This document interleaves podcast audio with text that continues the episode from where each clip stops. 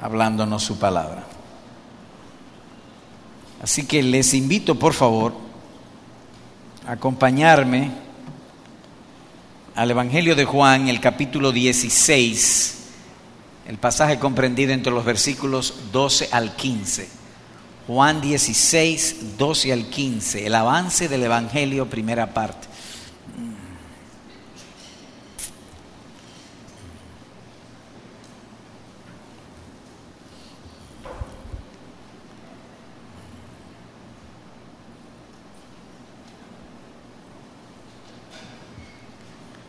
Juan 16, 12 al 15, primera parte. Así que de nuevo, oremos a nuestro compasivo Señor. Oremos. Señor Dios de Israel,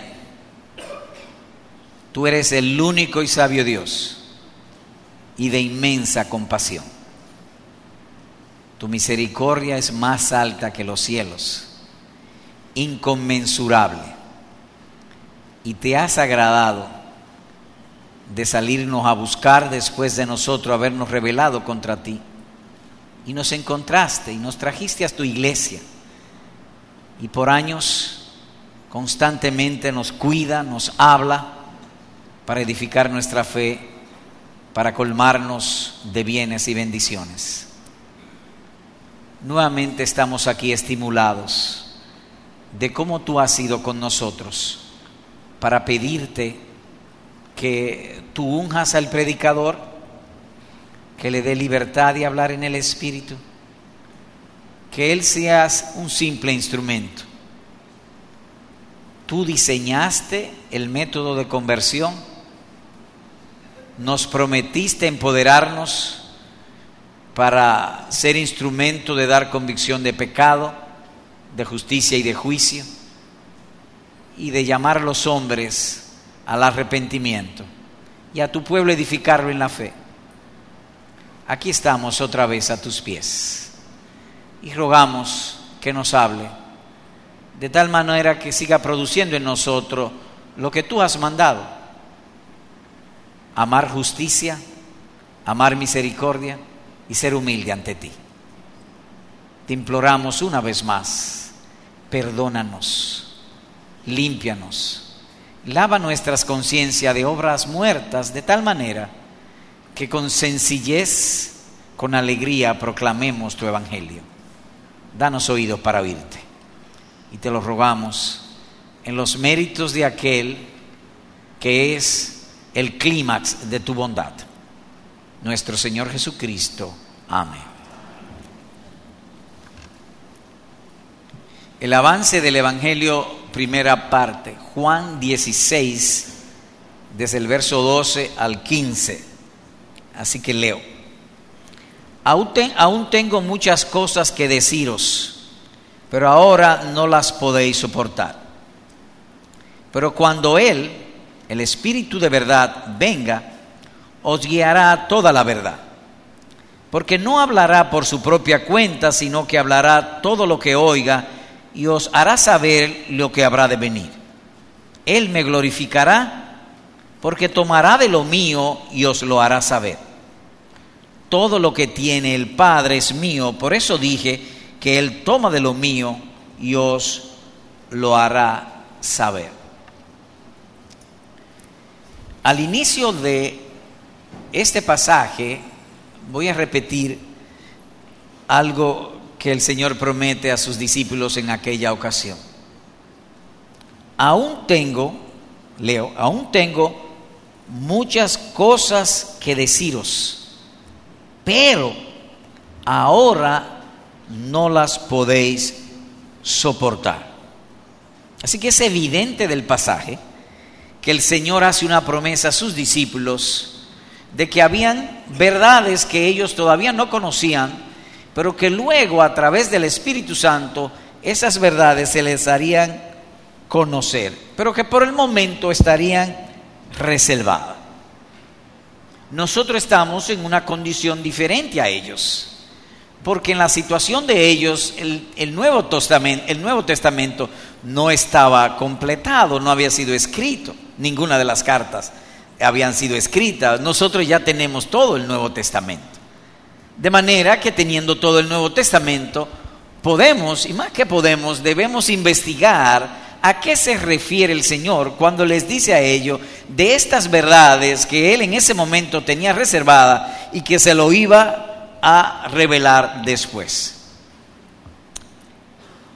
Algunos, con relación a esto, son de opinión que serían este, revelaciones doctrinales reservadas para creyentes como los apóstoles con alto grado de entendimiento, como si fuera una especie de esoterismo, o que había una, hay una élite evangélica donde esas verdades les serían dadas. Pero el pasaje no sostiene tal conclusión o tal interpretación, porque él le promete que luego esas verdades serían dadas y que de lo que viene hablando es de la conversión, es decir, de algo del dominio para todo el mundo no de solamente una élite. Y el Evangelio, todo el Señor Jesucristo, como veremos más adelante, se lo reveló. Y aquí mismo le promete, cuando el Espíritu de verdad venga, os guiará a toda la verdad. De manera que lo que está hablando aquí es de la conversión del mundo. Cuando Él venga, convencerá al mundo, dice uno de los versículos anteriores. Y aquí agrega, el Espíritu de verdad os guiará a toda la verdad. O son verdades concernientes al avance del Evangelio o de consumo común para todo.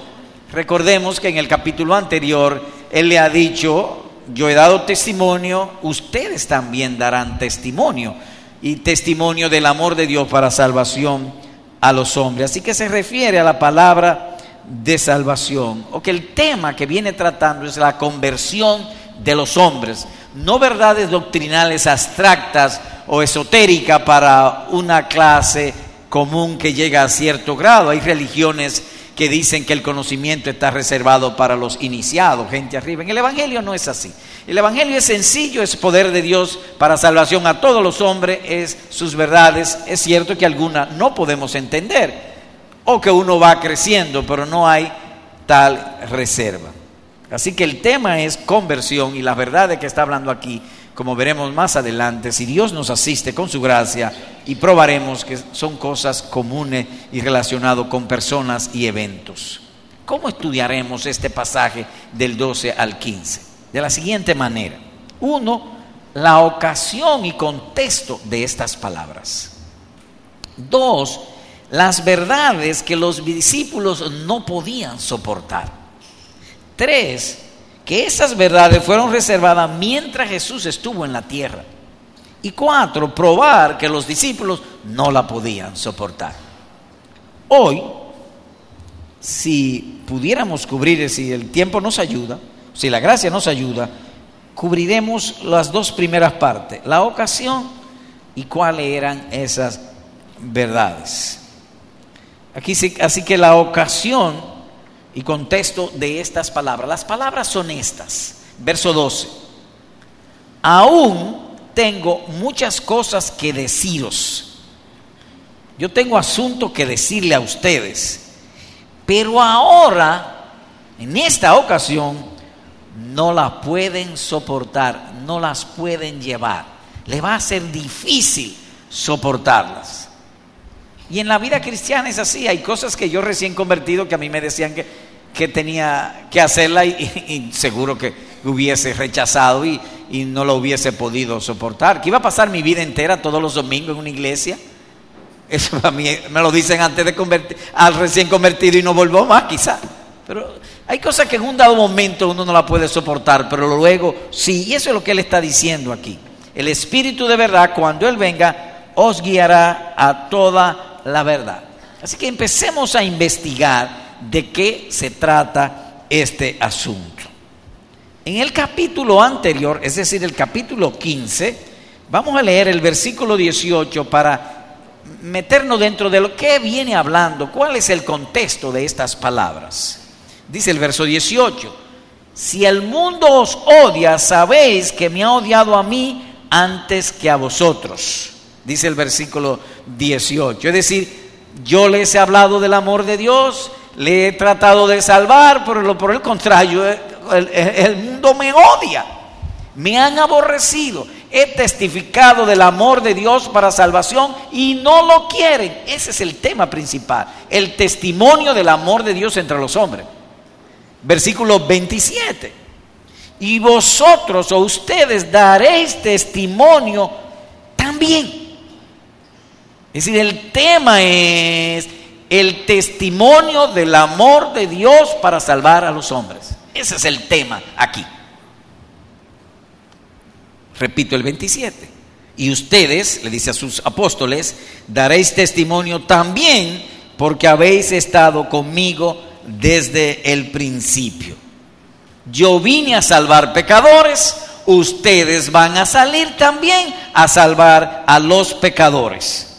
Más adelante le informa el poder que se le va a dar o van a ser empoderados para hacer esa obra de conversión, versículo 7 que hemos estudiado antes. Pero yo os digo la verdad, en este trabajo de salir a convertir a los hombres, les conviene a ustedes que yo me vaya. Porque si no me voy, el consolador no vendrá a vosotros, pero si me voy, os lo enviaré. Van a ser empoderados. Versículo 8, ¿cómo se va a hacer esa obra? Y cuando Él venga, es decir, el Espíritu Santo o el Consolador, convencerá al mundo de pecado, de justicia y de juicio a través de ustedes. Luego explica esa convicción, que es convicción de pecado, que no van a creer que Dios estuvo aquí en la tierra, que Jesús es Dios manifestado en carne, no lo van a creer. No van a creer tampoco que la justicia de los hombres no, no da para nada, y, si la expresión es vulgar, no sirve le voy a dar la justicia de Cristo y que hablar también lo va a convencer de juicio. Yo vine a salvar y el Espíritu Santo los va a usar a ustedes para seguir salvando. Entonces repetimos que el tema es conversión, salvación de los hombres o la conversión de personas. No es asuntos de ideas abstractas o intríngules doctrinales. Vosotros daréis testimonio también.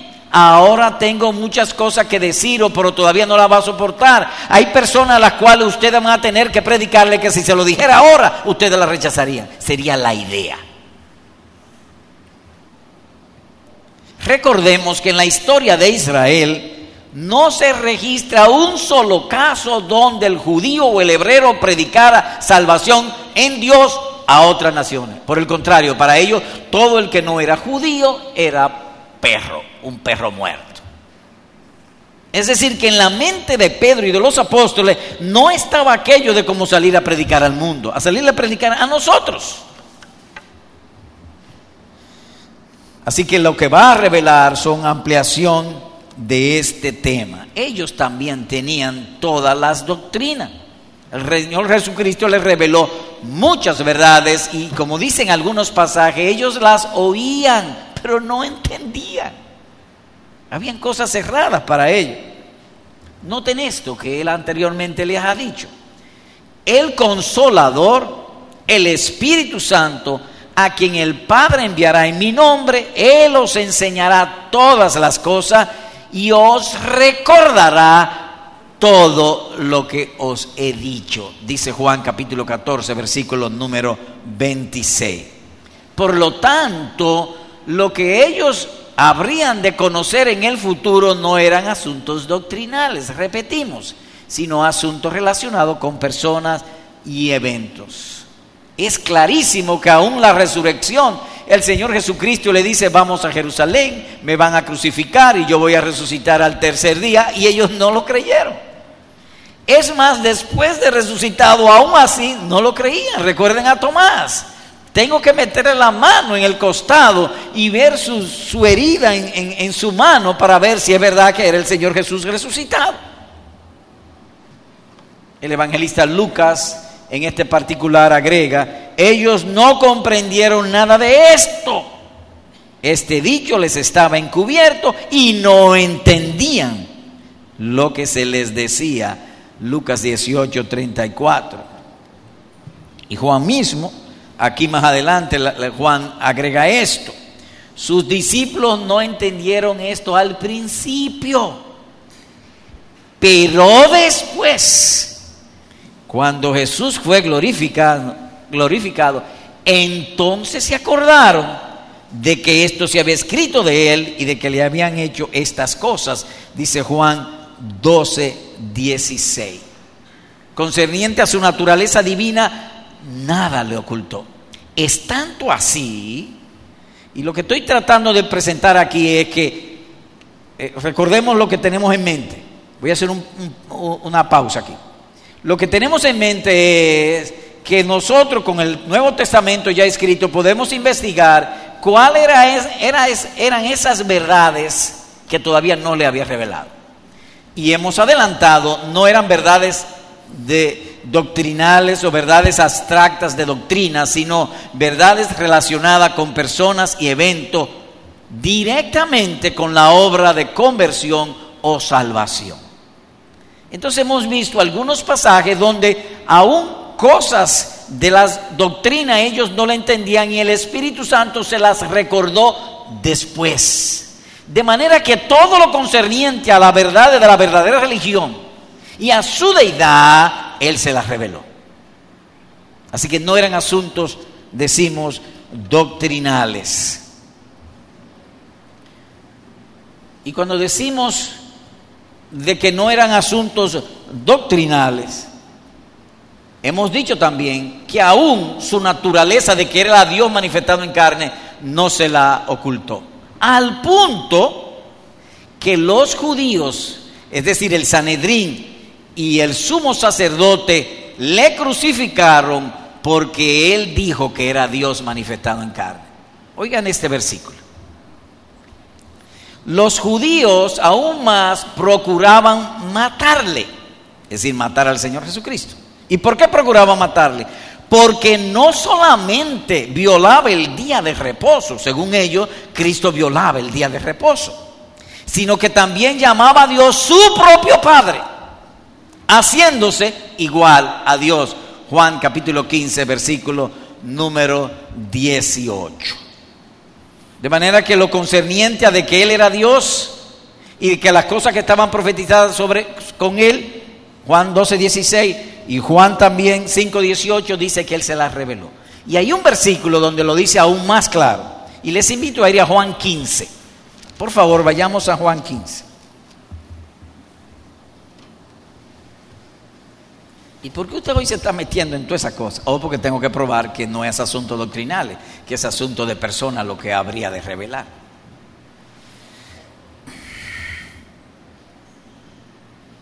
Juan 15, versículos 14 y 15. Vosotros sois mis amigos si hacéis lo que yo os mando. Ya no os llamo siervos, porque el siervo no sabe lo que hace su Señor. Pero os he llamado amigos. ¿Y por qué tú le llamas amigos a los apóstoles? Y aquí viene la, la respuesta porque os, he dado a conocer todo lo que he oído de mi Padre. De manera que todas las verdades doctrinales Él se las hizo saber.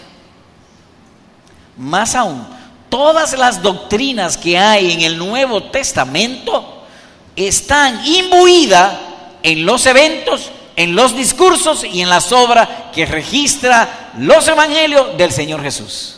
Así que reiteramos entonces que no se trata de un asunto doctrinal o verdades abstractas. Más aún, todos los teólogos en casi todas las épocas están de acuerdo en esto. Y repito, que las epístolas son como un comentario de los eventos y discursos del Señor Jesús relatados en los evangelios. Y en la historia hemos tenido miles de comentaristas del Nuevo Testamento y todos están de acuerdo en eso. ¿Cuál es el punto a destacar?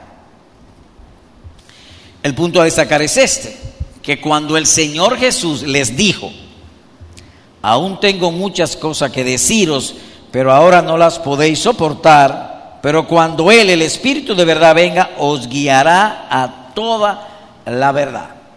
Y hemos dicho que nosotros que tenemos el Nuevo Testamento podemos y debemos investigar cuáles son esas verdades. Les invito a volver a Juan otra vez, 16, para ver en el propio contexto. Estoy consciente de que para algunos es algo distante lo que estamos hablando, otros tienen que hacer esfuerzo, pero en el pasaje hay que probarlo, hay que decirlo. Gústeme o no me guste versículo 8. Y cuando Él venga, convencerá al mundo de pecado, de justicia y de juicio. Juan 16, versículo número 8. Pero, versículo 13, cuando Él, el Espíritu de verdad, venga, os guiará toda la verdad, porque no hablará por su propia cuenta, sino que hablará todo lo que oiga y oró saber lo que habrá de venir. ¿De qué habla el versículo 8? El versículo 8 habla de esa salvación, de la conversión de los hombres. Así que cuando el versículo 13 dice que Él va a agregar otras verdades, ¿de qué tema? De otro tema, no, de ese mismo tema. Hay una conexión de una con otra. La obra de conversión de personas en el mundo para los judíos era ajeno pensar que tenían que salir a predicar el Evangelio a los gentiles, que no fuesen judíos. Ellos creían que la religión y el Mesías era para ellos solo, aunque hay muchísima profecía en el Antiguo Testamento de decir que Cristo sería luz del mundo. No hablará por su propia cuenta. ¿Y qué es eso? Le está dando una precaución. El Señor Jesucristo está tan consciente de que ellos no podían soportar la verdad concerniente a esas personas que había que predicarle en lo adelante, que Él le da una nota de precaución y le dice, cuando el Espíritu venga, Él les hablará y les llevará toda verdad, pero tengan presente que es como si yo mismo lo hiciera. Repito, porque no hablará por su propia cuenta, sino que hablará todo lo que oiga. Él me glorificará, dice el verso 14, porque tomará de lo mío y os los hará saber. Confíen, no duden. Ahora para ustedes son cosas difíciles de sobrellevar, de creer, de entenderla, de aplicarla, de obedecerla. Pero cuando el Espíritu venga, no lo duden. Él hablará de lo mío, como si fuera yo mismo. Está dando a entender también que en el corazón de ellos había duda, que luego vemos después que cuando Él resucitó, ellos ni le creían eso. Tuvo que dar pruebas indubitables. Así que ese es el contexto y la ocasión de esas palabras. En segundo lugar, verdades que los discípulos no podían soportar. Hemos probado, así entiendo, que no eran doctrinas. Vamos a probar ahora que eran personas. Conversión de personas. Repito entonces este concepto. En la historia de Israel no se registra un solo caso donde el judío predicase o tratase de salvar a personas que no fuesen de su propia raza. Si usted lee el caso de Naamán, Eliseo ni siquiera salió, porque para ellos los gentiles eran perros muertos. Pablo estuvo preso en Filipos y lo que hizo fue predicarle al carcelero. Los judíos estuvieron presos muchísimas veces y nunca hablaron del amor de Dios a nadie solamente entre ellos mismos. De manera pues que ahora cuando el Señor le dice que habrían ser testigo del amor de Cristo al mundo, es una nueva revelación. Ellos no conocían eso. De sus propios labios Él está revelando. Pastor, todavía estoy como arriba en el aire. Vamos a aterrizar ahora. Vayamos al libro de los Hechos, capítulo 10. Hoy como que está difícil la cosa, sí lo está. Hechos 10.